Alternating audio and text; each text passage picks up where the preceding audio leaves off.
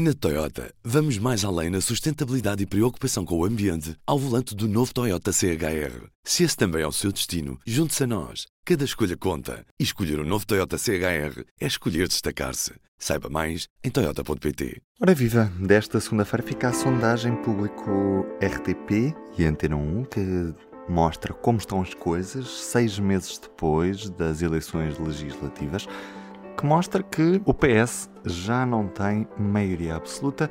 Vamos olhar então só para os números: PS 38%, PSD 30%, Chega 9%, Iniciativa Liberal 6%, Bloco de Esquerda 5%, CDU também 5%, Livre 2%, PAN e CDS 1 cada.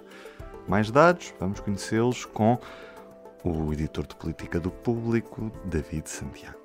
Eu diria que não podemos falar numa mudança completa do panorama político, até porque eh, há aqui algumas mudanças. É mais substantiva, é de facto o valor médio que é atribuído ao Partido Socialista e que está nos 38%, que fica eh, cerca de 3 pontos e qualquer coisa abaixo daquilo que foi a votação do PS nas últimas legislativas e, nesse sentido, a, a grande consequência seria a perda da maioria absoluta, que foi a grande novidade foi trazida, digamos assim, e foi de alguma forma uma, uma surpresa, pelo menos para mim, e eu diria que para a generalidade das pessoas, a, a maioria absoluta conquistada a 30 um, de janeiro. Uh, ainda assim, nós sabemos, e há sondagens à boca das urnas que indicam isso, e, e, e, e outras sondagens, outros estudos que não esta da, da, Universidade Católica também dizem mais ou menos o mesmo, é que uh, nas eleições de 30 de janeiro houve muitos eleitores que admitiram ter decidido em cima da hora votar PS para evitar a possibilidade de um governo à direita que incluísse uh, o Chega e, portanto, acabou por ser um voto condicionado por essa incapacidade que Rui Rio teve de clarificar a posição no que diz respeito a acordos de um, governação. E, nesse sentido, o, o, desaparecimento desse perigo, digamos assim, faz com que boa parte dos eleitores que fazem esta mudança de voto, digamos assim, mais em cima da hora, são eleitores que tradicionalmente eh, iriam votar no PSD. Portanto, nesse sentido, ao desaparecer este perigo ou esta condicionante, há aqui uma normalização no, no ajustar, ou digamos assim, na, na, definição das intenções de voto e faz com que eh, haja então aqui uma, uma espécie de regresso a uma maior normalidade, se quisermos, isto com muitas aspas.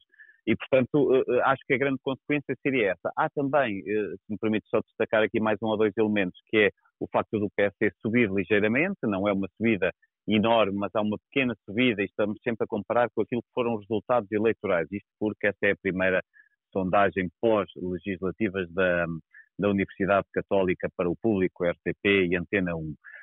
Por outro lado, o Chega solidifica ou confirma, ganha força como terceira posição.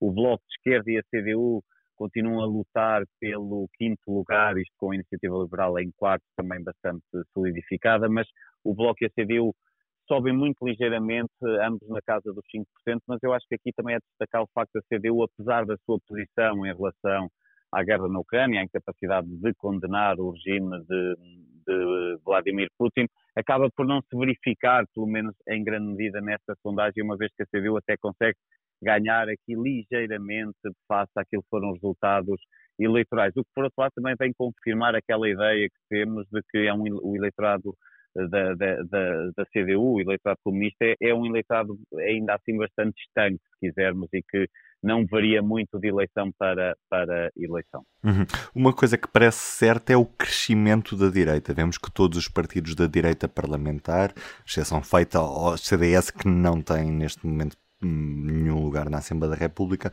mas todos estes partidos da direita crescem e crescem em percentagens relativamente razoáveis.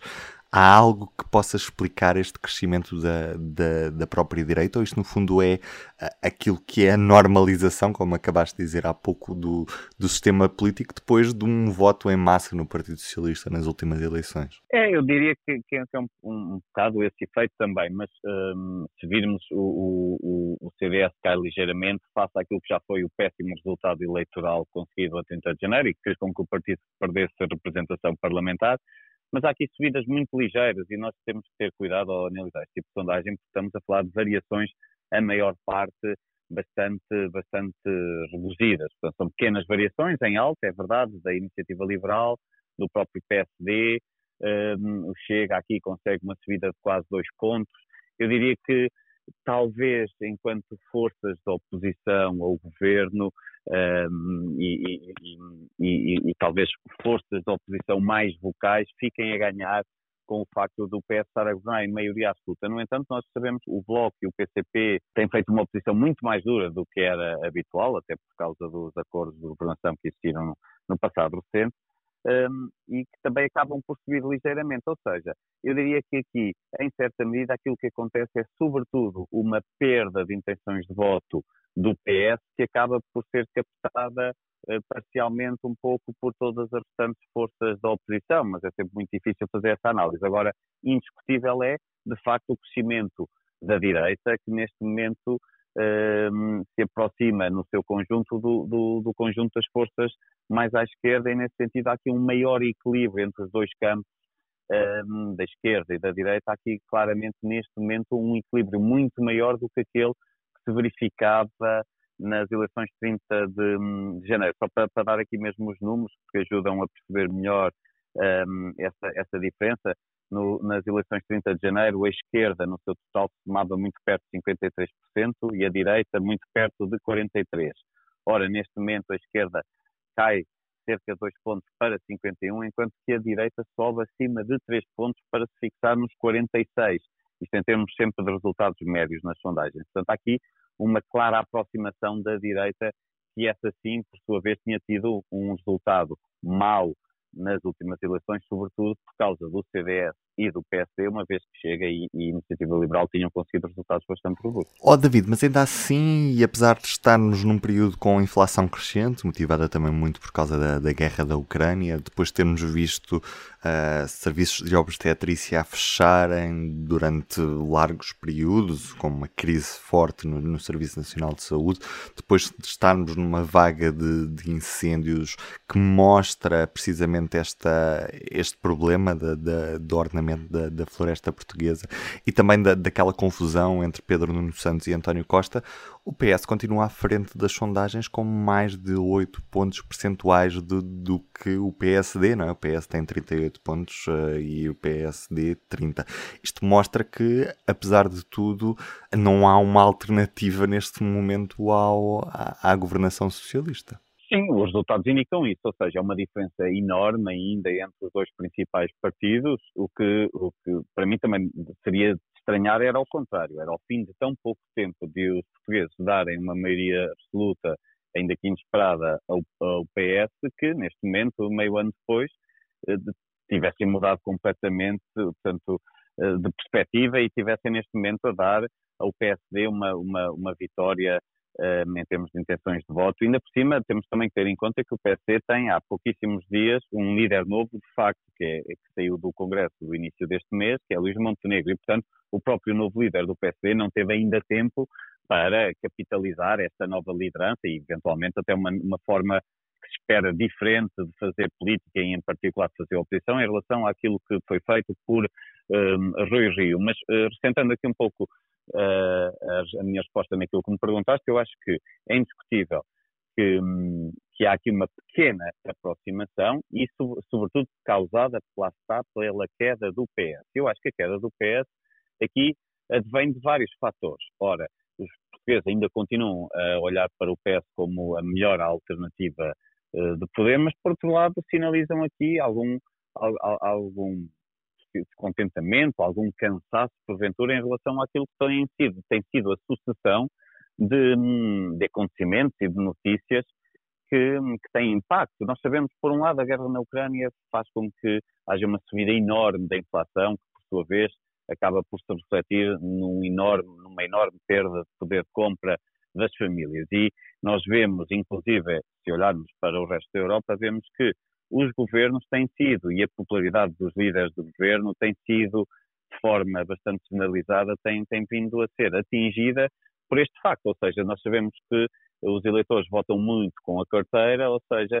sentem muito esta, esta, esta diferença de poder de compra, a incapacidade de poderem, a, a perda de qualidade de vida acaba por se refletir num descontentamento face a quem está no poder, eh, quer essa inflação seja ou não importada, e sabemos que essa inflação é sobretudo importada não só de problemas que já vinham da pandemia, mas agora em particular com a guerra na Ucrânia. Mas nós a isto podemos juntar outros problemas que, estão cada vez mais visíveis, sobretudo no Serviço Nacional de Saúde, que, que, são carências. Este governo já governa, este governo, António Costa, já governa há muitos anos, esta ministra já está, Marta Temido, no Ministério da Saúde há muito tempo, e há problemas que persistem, que se agravaram.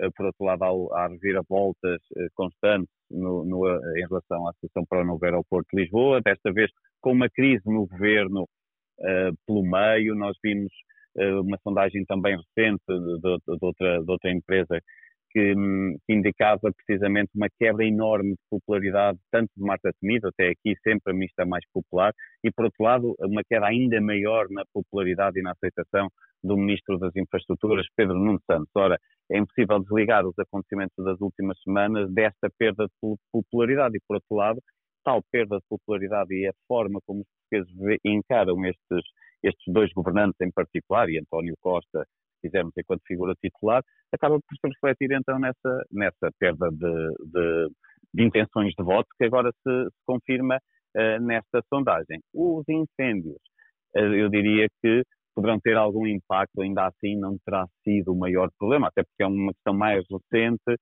O trabalho de campo já foi conduzido, desta sondagem da Católica para o público, já foi conduzido uh, com o problema dos incêndios novamente no, no centro da agenda mediática, mas ainda assim eu diria que, uh, tendo em conta aquilo que foi o exemplo de 2017, agora as coisas com problemas que se conhecem têm corrido melhor e, portanto, eu diria que a questão da inflação e da perda de poder de compra e, em particular, a situação no SNS e aquela crise no governo entre António Costa e Pedro Nuno Santos, acho que criaram aqui um desgaste que veio que está a refletir na forma como os portugueses olham para, para o PS, neste caso, que é o partido que suporta o governo. Uhum. David, muito obrigado. Obrigado, um abraço e até breve. Por imposição legal, vamos à ficha técnica da sondagem. Este inquérito foi realizado pelo CESOP, da Universidade Católica Portuguesa para a RTP, em 1 e público, entre os dias 11 e 15 de julho de 2022. Foram obtidos 585 inquéritos válidos. A margem de erro associada à amostra aleatória de 855 inquiridos é de 3,3%, com um nível de confiança de 95%. É um dos destaques do público desta quinta-feira, dia em que também olhamos para o excesso de mortalidade provocado em grande parte pelo calor, com mais 500 mortes acima do esperado para esta época do ano, só na última semana. Eu sou o Ruben Martins, do P24. É tudo por hoje. Até amanhã o público fica no ouvido. Na Toyota, vamos mais além na sustentabilidade e preocupação com o ambiente ao volante do novo Toyota CHR. Se esse também é o seu destino, junte-se a nós. Cada escolha conta. E escolher o um novo Toyota CHR é escolher destacar-se. Saiba mais em Toyota.pt.